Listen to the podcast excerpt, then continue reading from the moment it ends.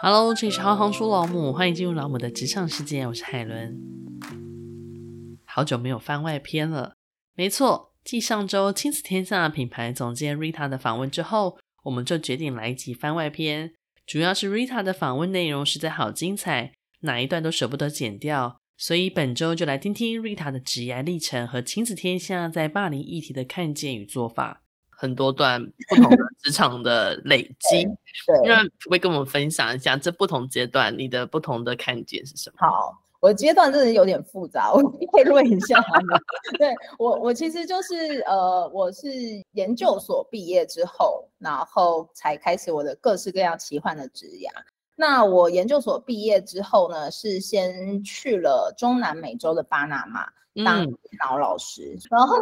然后那时候其实是我为什么去巴拿马呢？是因为我当时候，我记得大学时代的时候，我就一直对服务类的工作是有兴趣的。嗯，然后我大学的时候一直参加是那个以前有那个山地文化服务社，其实就是原住民服务社，就我们会、嗯。呃，学生组织客服队，然后到当时，因为我们学校在新竹嘛，我们就会到新竹的五峰跟坚实的里面的泰雅部落，嗯，然后去帮小朋友做客服。然后我是在这个过程里面发现，哎，我是真的对这件事情有兴趣，然后我是真的想要用我所学，然后其实可以为大家贡献一些什么事。然后我后来在大学的期间，我陆续都有去探索过这一个职涯，就是我想要测试。我是一个很喜欢测试自己的人，我就是不断想要测试我能不能做这个工作，因为我其实不太相信我自己，就是我这个花，所以我我就是不断想测试，就是哎。这种一个礼拜去一次或者两个礼拜去一次，感觉反正去每次去了两个小时，那当然是 hold 得住啊，没关系。对。然后想说那要试试长一点，所以我那时候在大学的时候，我记得我大学毕业的时候就那那一年的暑假，我就先报了，就自己找了国际志工的服务的工作，然后去了蒙古两个月当英文老师。就是我那时候就想测试，那我连续两个月试试看吧，就是 先试。然后我那时候去蒙古，然后去完之后就发现，哎，我觉得我可以哦，而且还蛮有天赋的。嗯，就是因为我有个蛮，我自己后来就是有一个觉得自己的天赋，就是我很我可以把一些很难的东西讲得很简单。嗯，是我我好像发现我自己有这个才能，所以后来我到。研究所毕业之后，我就没有真的先找正职工作，我就先想说，好，那我再试一年好了，就两个月，要不我再试一年，我就申请了，自己上网搜，然后就搜到了巴拿马这个计划，然后我就申请去了一年，所以我在那边当了一年的电脑老师，然后在这个过程里面，我就发现我真的对教育很感兴趣。我觉得我我好像可以教很多事情。我那时候除了去那边教电脑，我还在巴拿马期间自己写了摄影的教案。就是我因为我的另外一个兴趣是摄影，然后我就是觉得摄影是一个很好的工具。那个工具是说，不管你在什么样的阶段，或者是你是什么样社经地位的人，每一个人都有表达自己的需求，表不管表达你的好或者是你的痛苦，其实我们都需要一个管道。但是像我们这种就是。念人文社会科学的感觉就是很会写嘛，我们拿起笔就可以写很多东西，然后很会讲话，然后很会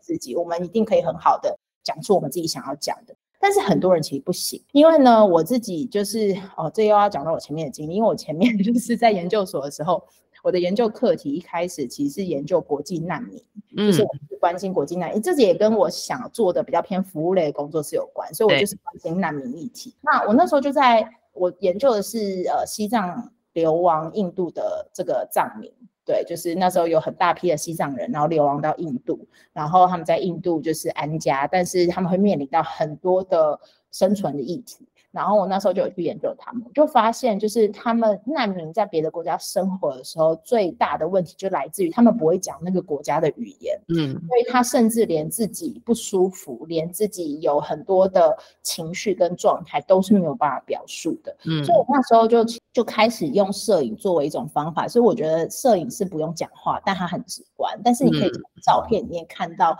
很多的讯息，所以我会觉得摄影对我来说是一个沟通工具。我觉得是一个外于文字以外、外于说话以外的另外一种沟通的方法。嗯、那我就会觉得它其实对于，因为我那时候就在那个单元的 camp 里面，然后有做了一系列的长期的摄影课，我觉得效果很好。那我就后来把这件事也带到巴拿马，因为巴拿马这群小孩也是在，他是属于巴拿马的中低收入户，就是家庭经济状况非常差的小孩，然后就会把小孩到这个机构，等于是寄宿，然后我们在里面的角色就是扮演，就是要让他们学得一技之长的这种技师的角色。嗯，我就觉得摄影也是一种可以，我觉得小孩除了专业技能的成长，在这个这样的一个情境里面的孩子，他其实更需要诉说。对，我那时候就也在巴拿马设计了一套摄影课在里面上，然后我后，然后一年之后我就。我就觉得好，我觉得我应该要再持续在教育这个行业，但是我突然有点不想要做 NGO 了，就是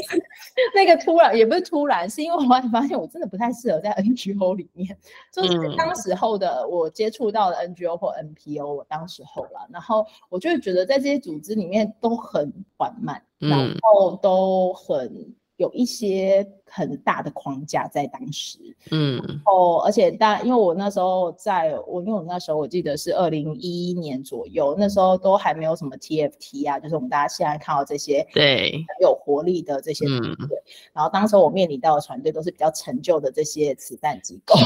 对，所以我就觉得说，我那时候只有一个想法是，我觉得。就算我要做社会性服务，也不仅仅只有这一种选择吧。我们应该有一些更好的方式可以处理我，嗯、所以我那时候只冒出了一个想法是，那我想要先进商业机构学习看看是，是嗯。到底商业是怎么在跑的？那这里面的这些机制跟状态有没有机会未来可能怎么样？然后可以被用在其他的领域，像是这种社会服务性的议题或者是产业上面。那当然，后来事实证明就有，现在开始有 B 型企业或 C 型企业。对，对，就当时候我记得我就业的时候还没有，只是我有一个很单纯的想法，所以我就先。后来我其实从巴拿马一年回来之后，我二零一三年其实是直接去上海工作。嗯，然后当时候我去上海工作，就也是一个因缘机会。我那时候纯粹只是。我其实没有一开始没有觉得我一定要去海外工作，但纯粹是因为我有海外经验，所以我的那个一零四打开，我还是会设定海外这样子。那我那时候就是想找比较偏企划类的工作，因为我觉得这是我擅长的。那我那时候找到上海这个工作，纯粹是因为我那时候在台湾国艺会的网站，就是国家艺术基金会，我那时候只是在上面看有没有什么案子可以申请，让我可以再有一年出去干嘛干嘛这样子。然后就我就意外看到这一个就是在上海的一个儿童艺术教育机构的。企划的应聘的职缺，我就觉得啊，儿童很好，然后企划很棒，艺术我本人专长，因为我以前，哦，我以前在想要念电脑之前，呃的同时，我在大学的时候其实是想要考艺术研究所，因为我本人觉得我自己很有艺术天分，这样子，我还去考过，差了一分就算了，后来就上了社会所，就是意外。你也多才多艺，我就是不设限了。我没有多才多艺，我只是觉得哦，我可以啊，我就是想要去试试看。然后，所以我那时候就去了上海。然后我去了上海之后，其实我觉得上海的经历对我来说是一个人生非常非常重要的经历。我在上海前后其实六年的时间，所以其实我大半的青春都在在现阶段。而且我第一份工作正式的工作其实就是在上海，所以我其实整个职场的文化，然后跟工作的习惯都是在上海养成的。然后当时候。因为我在上海处理的是一个全国做儿童艺术学校连锁的一个机构，所以我当时候进去的时候，就是在策划中国全国的大型的品牌活动，然后做这些就是门店经理人的培训跟管理，所以我好像突然从一个很幼的小孩，突然变成一个要培训经理人的经理这样子，就是突然进到一间瞬间长大。对，瞬间长很大，而且在当然在里面有很多的挫折，嗯、可是也也是因为那个我觉得很密集的这种训练跟过程，让我很快的长成一个相对成熟的工作者这样子。嗯、其实我是先在上海待了三年之后，你知道那时候年轻气盛，就是就觉得说。我还有一些别的更好的选择吧，我想要先试试一些别的。外面世界这么大呀，我还是要去看看呐、啊。然后就提了离职，嗯、然后那时候提离职后就回来台湾。那时候就是我做杂学校的时候，嗯，对，那时候回来之后，我还是很想做教育。然后我就觉得我在中国做这么多这么好的教育内容，去培养。别的国家的小孩，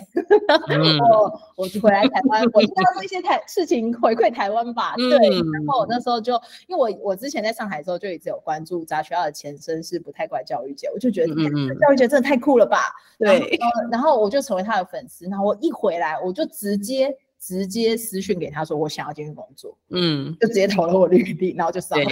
对对，然后后来。后来就策办了第一届，就二零一六年的，然后跟二零一七年的杂学校，就是是策展人这样，嗯、然后就是一直在处理这些事。那后来就是做这做完两届之后呢，我就是被前公司就再找回去了上海。然后当然可能会有人问我说：“你在台湾做的好好的啊，当时候杂学校是完全就是一个非常知名的，风风火火，对，非常对，然后规模也很大，然后也非常全台湾有非常人在关注，很多人在关注你。然后呢，但是我当时候我觉得我自己在职涯上面有我想要挑战的事情，就是因为当时候前公司 recruit 我回去的时候是呃，就我前老板他说，因为我们前公司因为我们前公司是教育集团，然后当时候其实是要。要准备上市，然后准备上市之前，其实有很多的组织跟一些东西要整理。然后我会觉得，哇，我人生有多少次机会可以帮助一间公司上市？对，真的很想要知道这件事情怎么 work。嗯，所以我就。毅然决然的回去，对，那当然中间我觉得有也有一些我自己对于自己的状态的期待，是我真的是一个还蛮喜欢一直问我自己问题的人，就是我当时候在杂学校，我有一个很明确的感受，因为当时候杂学校的状态真的很红，太红了，然后呢，每一个人在你的身边，然后他都会只要看到你，只要你说你是杂学，他说你们真的太棒了，然后怎么怎么怎么，他说很多很多。可是我当时候我自己在做策展的时候，我自己明确的知道我有很多事情是没有做到的，嗯，然后我有很多明明应该要做到却也没做到，然后有很多更多可以改进的地方，我会不断的提醒我自己，所以我的第一届的策展逻辑跟第二届也完全不一样，就是我有一直在成长的，嗯，可是我后来在这个这么多的赞美声当中，我其实自己还蛮惶恐的，那个惶恐是说我也在想说。我真的有你们说的这么好吗？嗯，是因为台湾的环境就是跟台湾的文化，我们会很 appreciate 愿意站出来做这件事情的人。那但是这个 appreciate 有时候会非常的超过，是它会盖掉很多呃没有那么。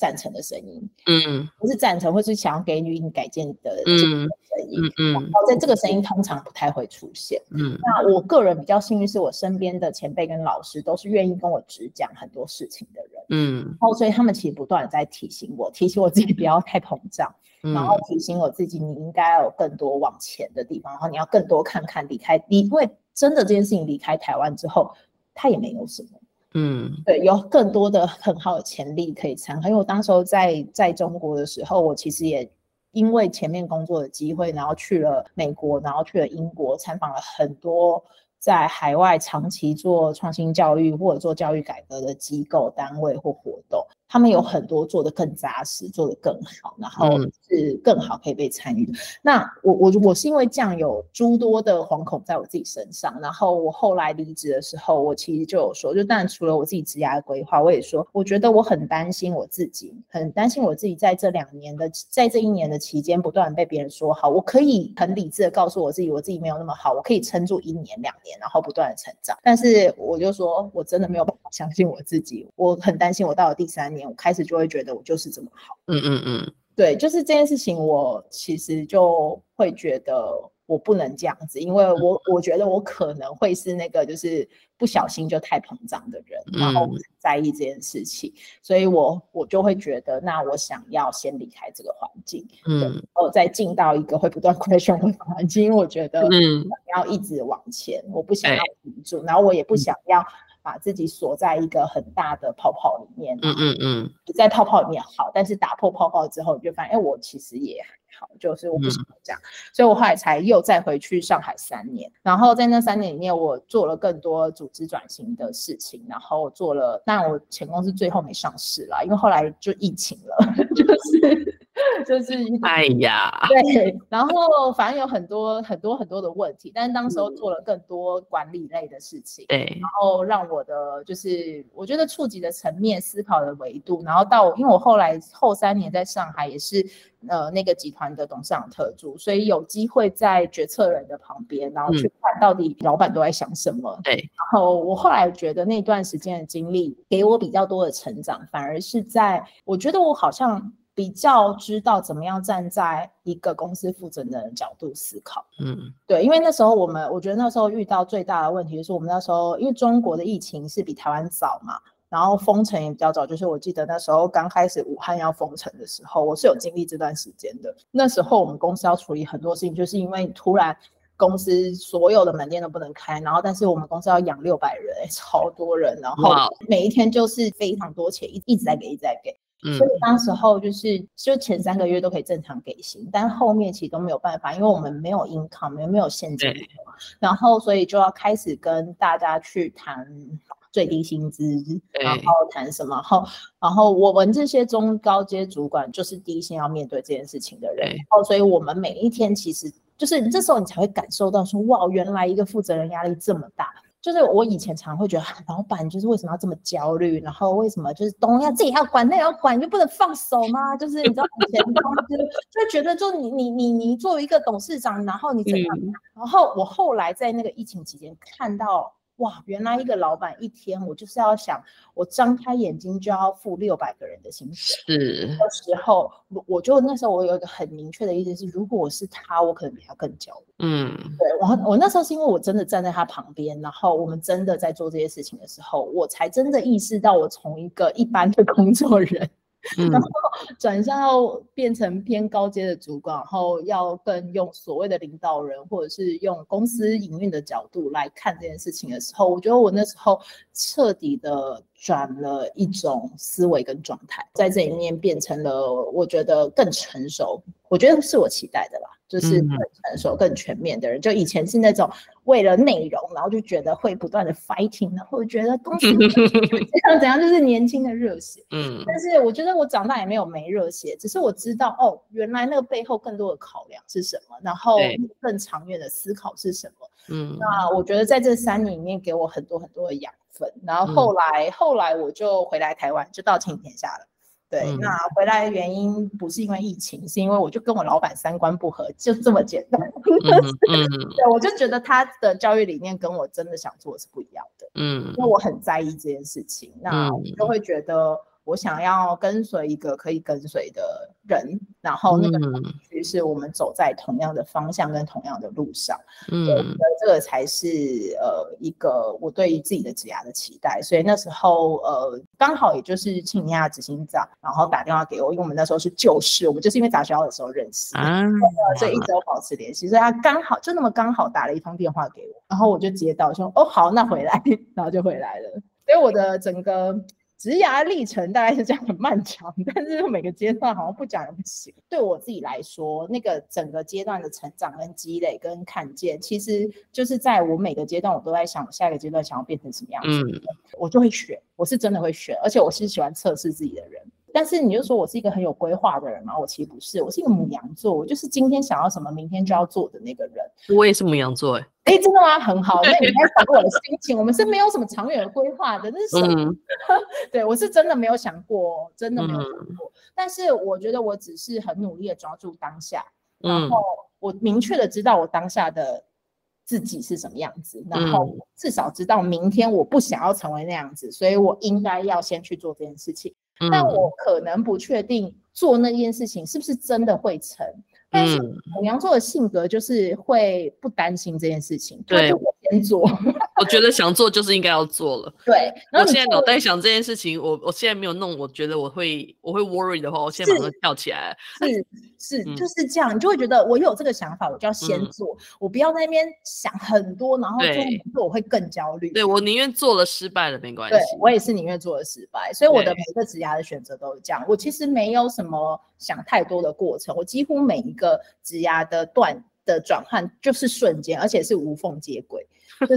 对，几乎都是这样，因为我就是我不会想很多，而且我不会在我在职的时候去想我下一个阶段，嗯，不会，我很少这样，我都是因为在那一个阶段已经，我就觉得我现在就要砍了，我不在乎我后面是不是已经找好工作，对对。对，但。是我会想要先砍的时候，当然就是你知道，就是就是牧羊少年求完自己那句话就告诉你，当你想做一件事情的时候，就是别人都来帮你，对，就是当你一想，哎，就发现电话就来了，对，其实都是这样。如果真的假设像现在在听这集 podcast 的是同学，或者是正有在做职涯选择的人，我觉得这一切都不是那么自然而然会出现的。他很需要你在每一段职涯的时候，认真的看待在那个职涯的自己。而且我觉得那个看待不是只是说哦，我认真工作，也不是，是你要在那个职涯里面认真的认识你自己。因为在那一段期间，你一定会遇到挫折，会遇到障碍，不要逃避那个成长，或逃避去去承认。你自己的弱点，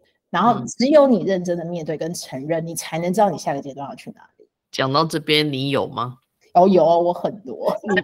讲一个最大的，我觉得最大的应该是我在就是刚到上海的时候。然后那时候接的第一个大工作，就是我我其实刚到上海的时候，我觉得我算是一个意气风发的人，我的学经历其实颇好，然后我我觉得我在学习跟就业职涯几乎也没有什么障碍，就是找工作就找到了呀，然后也还不错，薪资也很好，然后以前的所有的能力，大家听到都会哇。你好厉害哦！对，大家都是这样子。然后我那时候当然就会自己觉得，对啊，我就是一个很棒的人，而且我一直都坚信，我就是一个可以把事情一个人做完的人。然后，而且我几乎什么都会，从企划到执行。然后你要我修电脑，我也可以修；你要我干嘛？对，拍照也可以拍。对对，所以我就觉得。我应该都可以吧，而且的确也没有什么不行，我就学一下就可以了。所以我那时候的自信来源是这样子。然后以前当然大学的时候，研究所也办过很多活动啊，然后也很成功，你就会觉得，哦，我应该没有什么不行吧。那时候刚进到职场的时候呢，就是我记得我要办的是一个呃艺术的奖项。就是对对小孩子的，然后但是那个奖项比较特别，是它不是要不是只是小朋友做出作品然后来评选，而是要小朋友就是提一个 proposal，然后做一个三天 live 现场的创作，然后最后才评。所以它是一个有点复杂的活动。而且当时候这个活动，第一这个形式从来没有人做过，的确世界范围里面也没有。然后第二件事情是它的整个宣传的广度跟它要它是全中国，嗯，不是一个台湾。全中国就是至少它十四亿人口嘛，你对于也是有一亿吧，跟台湾两千三百万真的差很多。对，然后然后我觉得我当时很多以前很多事情都会觉得说，啊，我不就是熬个夜就可以解决的事情，熬一天不行，熬两天，熬两天不行，熬三天。可是当你遇到很多事情是超乎你想象规模的时候，嗯，只有你一个人是不行的。我觉得我以前是相对英雄主义的人，就是一个人可以做完所有的事情，然后其他的人都是我的小萝莉，你就是负责后面枝微末节就好了。可是到这种大型专案的时候，如果你不懂分工，你就会吃到非常大的苦头，因为你不能每一件事情都自己下去，你没有分身的，是对这个到大家职涯后面，你就会非常明白。我那时候我觉得我很庆幸，我在我第一份工作第一年就遇到了。而且是很大的挫折，然后所以那个活动在办很顺利的办完没错，可是呢中间有非常多的摩擦，而且我记得我那时候到活动，其实活动也才三天，其实我觉得工作的气氛也不是很好。然后我那时候到就是活动的现场的时候，我记得我拿着那个那当天的 rundown 表啊，你不要看我现在这么会讲话，我那一天讲到一个就是抖，就是你可以从我的声音里面感受到颤抖，嗯，我根本就不记得我下一句话要讲什么。嗯，然后我那时候反正就是磕磕碰碰办完那个活动之后，我后来其实有点 PDSD，就是从此后我就是开始很害怕处理活动。那时候进入一个非常的情绪低潮，到一种就是只要别人说一句什么，我都觉得他在 question 的是我本人，就是说李佳颖，说你 Rita 不好，就是都是因为你怎么样怎么样。我觉得已经进到一个很负向的思考。我那时候情绪荡到，我后来在上海有找咨商师，嗯，因为我那时候已经意识到我已经没有办法处理我自己，就是你在一个什么事情，你就会全面崩溃。可能会有人有这种临界点的状态，嗯，然后甚至是我都觉得没办法生活，没办法上班。我一想到隔天要上班，我觉得很痛苦，嗯。然后呢，我后来去咨商之后，我觉得在这个过程里面，你说咨商真的有什么？他他一定不会给你 solution，他不是咨商是给你一个出口，然后让你不断的整理自己。但是我觉得这个对我来说是好的，因为我我觉得就像我刚刚讲的，我其实以前从来没有认真面对过我自己的弱点。因为我不觉得我有，嗯，然后我觉得我是在那一个过程里面，我才真正认识到什么叫面对自己的弱点，然后并承认它，然后尝试要处理它。嗯，对，因为我觉得很多人是直接会忽略的，因为那个忽略其实很简单，我也可以直接会说，哦，就这个活动过之后，下一个活动重新再来的时候，我就当做都没这件事情，这是一种很容易的方式。嗯，但是我的那个当客，就是我觉得除了我自己之外，我身边的朋友，然后跟同事、跟主管，我觉得他们都是很好的人，也是我生命中很重要的人。他们当时候都不会只是过来拍拍我说你做的已经很好了，他们没有，从来没有人对我这样讲过。他们都是告诉我你应该要去面对。在这个过程里面，到底发生什么问题？他们真的是好严厉的朋友，但是就是就是这么的严厉，所以我觉得我是跨过了那个坎，所以我嗯，然后所以我后来在这一个最大的挫折里面，我觉得我通过智商先去整理我自己，然后我觉得通过旁边的人，就是他们虽然很严厉的告诉我要去面对这些困境跟困难，然后还有我自己的弱点，而且也点出了我的弱点。但他们也持续的在旁边陪伴我，就是他们会在每一次的活动里面都不断的在告诉我说，就是那我现在有什么可以再帮。然后我觉得在这里面就是不断这样子跑跑跑之后，我觉得我现在长成一个还不错的主管，或者是还不错的一个职场的工作人，其实就是因为这个经历，是因为我觉得我现在是一个不是说完全不逃避，但是我会很大程度不逃避自己犯的错。因为我觉得，像我现在算是总监，应该也算是高阶主管吧。然后，其实，在高阶主管的这个位置上，很多的高阶主管是很难承认自己错误。就我自己的观念看来，我觉得你太常把这这个不承认当成一个常态的时候，你就会真的觉得自己没有错。嗯，对。那我觉得这个久了之后，对于组织、对于个人的职涯都不是好的。因为总如果总是这样子，我如果我自己也接受这个状态。我总有一天会变成我不喜欢的大人，嗯，对，因为我的我的梦想就是要成为我自己喜欢的大人嘛，嗯，然后可能是诚实的，然后勇敢的，然后敢于承担的，有很多很多的特质。如果你喜欢行行出老母，欢迎以行动力赞助老母，让我们能有更多的能量制播更好的节目，访问更多有趣的职业。如果有任何建议，欢迎到网站留言给我们。谢谢你们的支持与分享，我是海伦，我们下次见。